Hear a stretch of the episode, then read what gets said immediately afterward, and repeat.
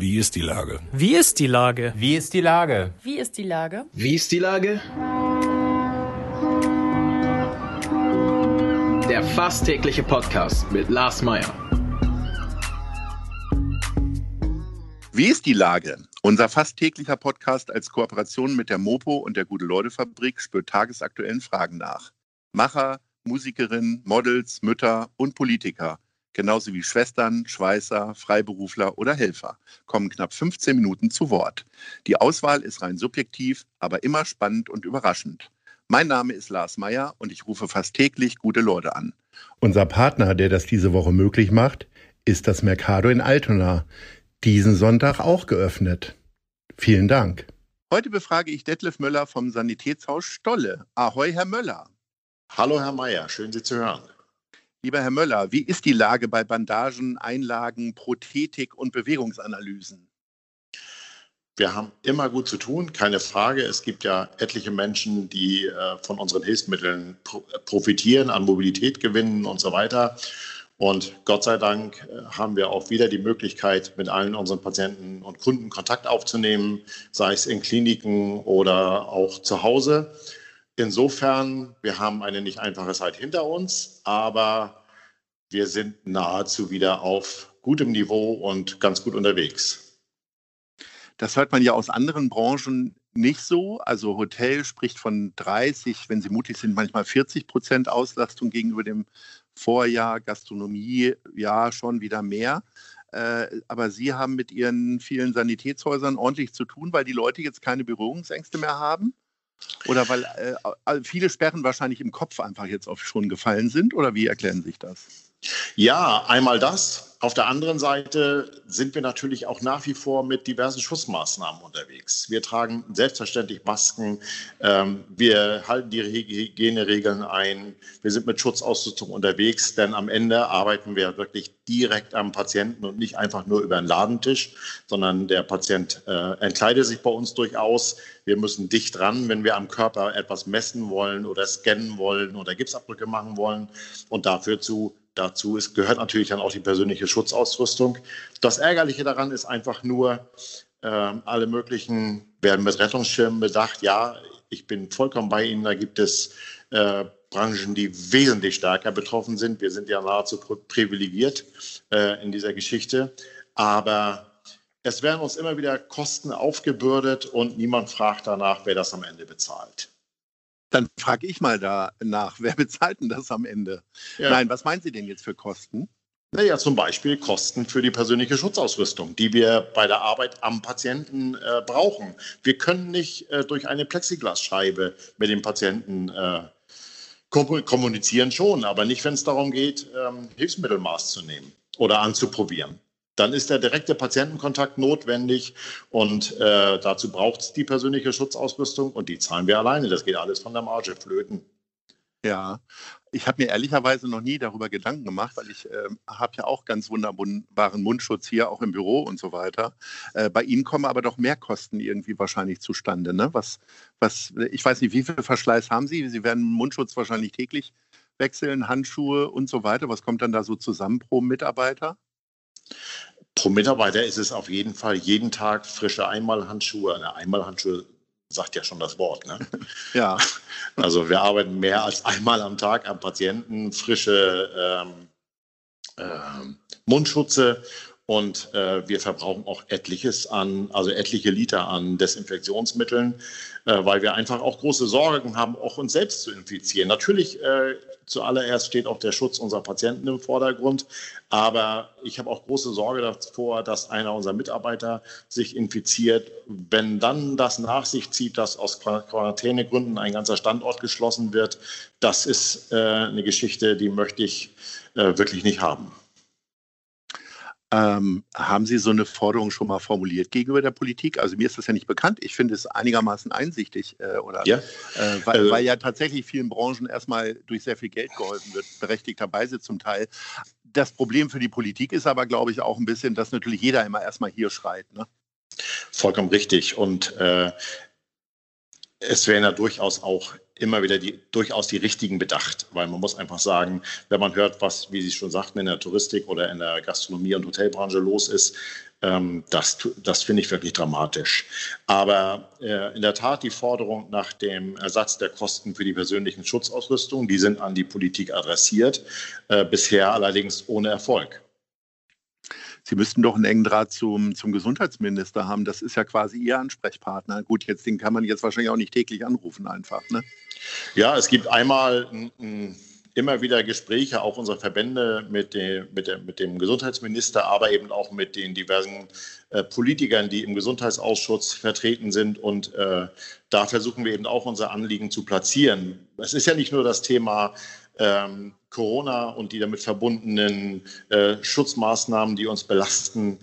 Äh, es ist genauso ätzend und wirklich belastend, äh, diese überbordende Bürokratie. Es wird immer von Bürokratieabbau gesprochen.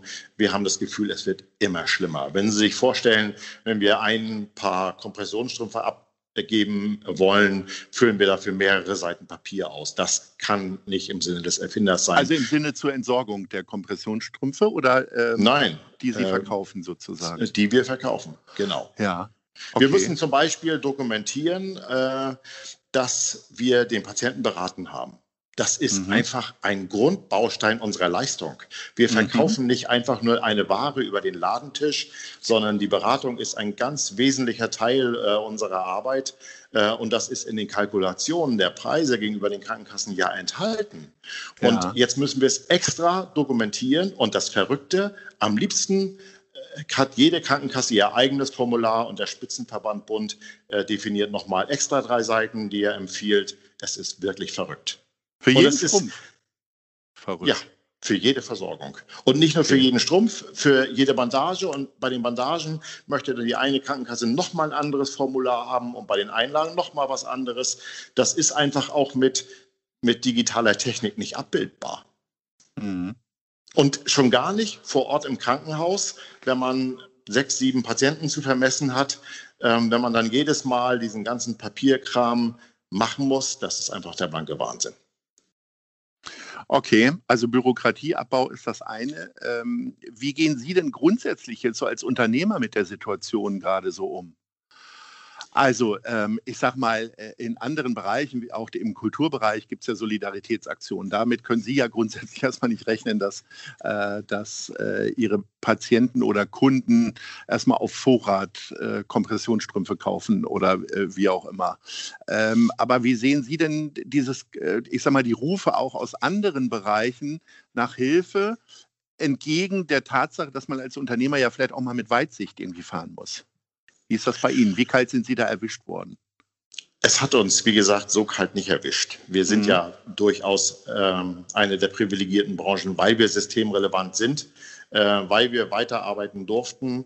Ähm, sicherlich, es hat einen Knick im, im, im, in, in, in, in, den Aufträgen gegeben. Wir haben zwei Monate kurz gearbeitet. Das haben wir seit Juli wieder auf normales Maß gebracht, haben aber dann auch dafür gesorgt, dass die Mitarbeiter äh, ohne Nettoeinbußen äh, damit durch diese Krise kommen, weil ja auch äh, persönlich da dann wieder Problemstellungen auftauchen, ähm, die man möglichst verhindern möchte. Denn am Ende wollen wir auch für unsere Kollegen ähm, ein guter Hafen sein, wo sie sagen, es ist gut, äh, bei Stolle zu arbeiten, weil mir wird auch in solchen Situationen Hilfe zuteil. Ähm, und wie haben Sie sich selber geholfen bzw. motiviert? Äh, spricht man dann auch mal mit anderen Unternehmern und gibt es dann ein gutes Gefühl, dass es Leute gibt, denen es noch schlechter geht? Oder äh, wie sieht Ihr Optimismus an der Stelle aus? Das ist es immer, dass wir immer sagen, äh, wir, sollen, wir wollen mal noch ganz zufrieden sein mit der Situation, wie sie ist. Äh, wenn wir auch noch nicht sicher sind, ob wir dieses Jahr eine schwarze Null äh, schreiben können. Aber andere sind da deutlich stärker getroffen und äh, am Ende sind wir dankbar, dass es so ist, äh, wie es ist ich glaube auch, dass es wirtschaftlich gesehen jeder froh sein kann, wenn er mit dem blauen Auge davon kommt und nicht auch noch auf 20 Prozent äh, Rendite achtet. Ähm, genau. Kommen wir aber nochmal zur Politik zurück. Ähm, das eine ist ja die Bundespolitik. Äh, wie sehen Sie denn die Hamburger Politik? Wie, sehr, wie gut sehen Sie sich da vertreten, beziehungsweise auch das ganze Engagement im weitesten Sinne oder näheren Sinne gehören Sie auch zum Einzelhandel. Ne? Und da gibt es ja auch hinreichend Aktivitäten.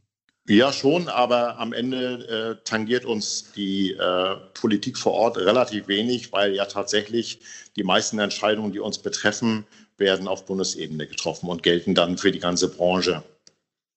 Eben wie zum Beispiel diese Mehrwertsteuersenkung, äh, die mhm. für uns wirklich nur Aufwand bedeutet hat, weil am Ende spart dadurch nicht der Endverbraucher in unserem Falle, sondern die mhm. Krankenkasse. Wir haben nur einen Riesenaufwand damit, das alles äh, umzusetzen, aber am Ende haben wir da überhaupt nichts von. Und der Kunde auch nicht. Naja, vor allen Dingen ist es ja auch, auch wieder Bürokratieaufwand, die drei Prozent wieder in irgendeiner Form anders auszuzeichnen oder auch nicht und am Ende das dann auszuzahlen. Wie machen Sie das denn? Haben Sie die Preise gesenkt oder ist es, ich habe das neulich in einem Modefachgeschäft gesehen, dass man dann hinten raus dann die drei Prozent bekommt? Naja, wir, wir, rechnen ja mit den Krankenkassen ab und mhm. insofern müssen unsere äh, Softwaresysteme entsprechend angepasst werden, dass in der Abrechnung mit der Krankenkasse eben ein geringerer äh, Bruttopreis ausgewiesen wird. Und das ist das, was ich meine. Es kommt bei dem, bei dem Endverbraucher kommt an der Stelle gar nichts an, weil für uns ist der Endverbraucher in dem Moment die Krankenkasse. Es macht eben nur einen enormen Aufwand, zumal wir ja auch Abrechnungsmodelle haben, äh, wo wir Fallpauschalen kriegen für drei Jahre für ein Hilfsmittel, äh, wo wir uns fragen, was ist denn jetzt die richtige Mehrwertsteuer? Die in dem ja. Moment, wenn wir das Hilfsmittel abgeben oder die, die wir glauben, dass sie in drei Jahren aktuell ist. Das ist schon, äh, das sind eine Menge Fragestellungen, die im Raum stehen, ähm, wo man das Richtige tun möchte, um sich nicht äh, da in, auf anderer Seite in die Bredouille zu bringen und die auf der anderen Seite nur Aufwand bedeuten. Ja.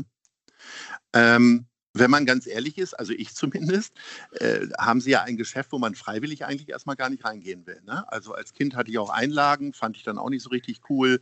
Und jetzt bin ich in einem Alter, wo ich weiß, okay, bald ist es soweit, aber ich versuche die Zeit noch vorauszuschieben, indem ich mir immer mal wieder Gedanken darüber mache, den Rücken zu entlasten und was weiß ich nicht alles. Ähm, machen sich trotzdem Gedanken darüber, wie sie vielleicht auch jüngeres Publikum ziehen können? Oder ist meine Analyse komplett verkehrt und ich bin alleine damit? Auf die Branche gesehen ist Ihre Analyse vollkommen richtig.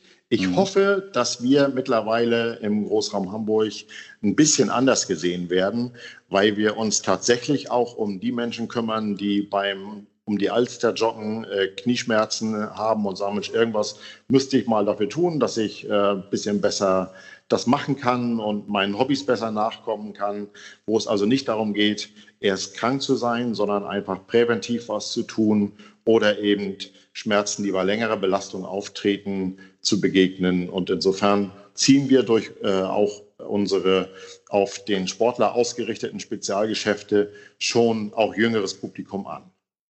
Also zum Optiker geht man wie selbstverständlich rein und macht möglicherweise einen Termin zum Sehtest. Was würden Sie denn empfehlen für Leute ab 40? Ich habe jetzt gerade die schlanke 50 überschritten. Ähm, wann sollte man zu Ihnen kommen und was sollte man vor allen Dingen mal überprüfen lassen? Es gibt ja verschiedene Möglichkeiten. Wir bieten an, Ganganalysen zu machen, weil mhm. eine ständige Fehlbelastung äh, mit einer, mit einer Achsfehlstellung in, in den Beinen oder in den Füßen führt am Ende zu verstärktem Verschleiß und führt im, im zunehmenden Alter zu Schmerzen. Und Verschleiß ist eben auch schwer einfach wieder so wegzumachen. Und insofern ist es an der Stelle gut, präventiv unterwegs zu sein, mal, wie gesagt, eine Ganganalyse zu machen und äh, machen zu lassen und an der Stelle sich mit Einlagen ver versorgen zu lassen, zum Beispiel. Oder eine Ganganalyse kennt man ja nur, eigentlich immer nur von der Polizei, ne, wenn die einen anhalten und gucken wollen, ob man noch gehen kann.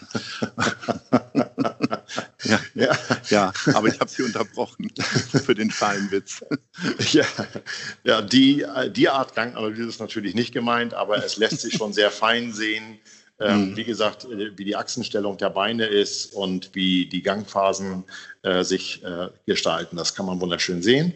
Mhm. Dafür haben wir Physiotherapeuten und Sportwissenschaftler, die das tun und die da auch ein hohes Know-how haben. Ja. Dann ist zum Beispiel auch die ähm, Dunkelziffer von Venenschwächen erheblich. Mhm.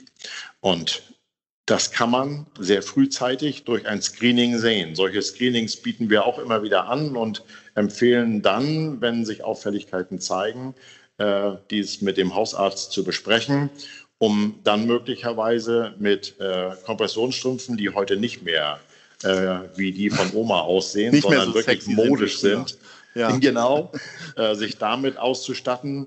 Erst recht, wenn es um lange Reisen geht, um lange Autofahrten geht oder was ich, zwölf Stunden Flugreise, um an der Stelle jetzt gerade wirklich keiner mehr. Ne?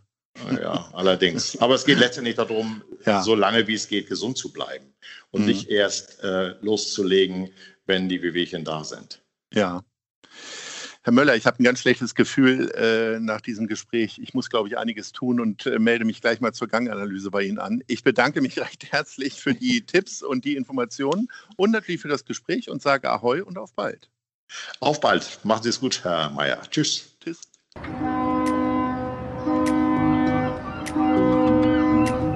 Dieser Podcast ist eine Produktion der Gute-Leute-Fabrik und der Hamburger Morgenpost.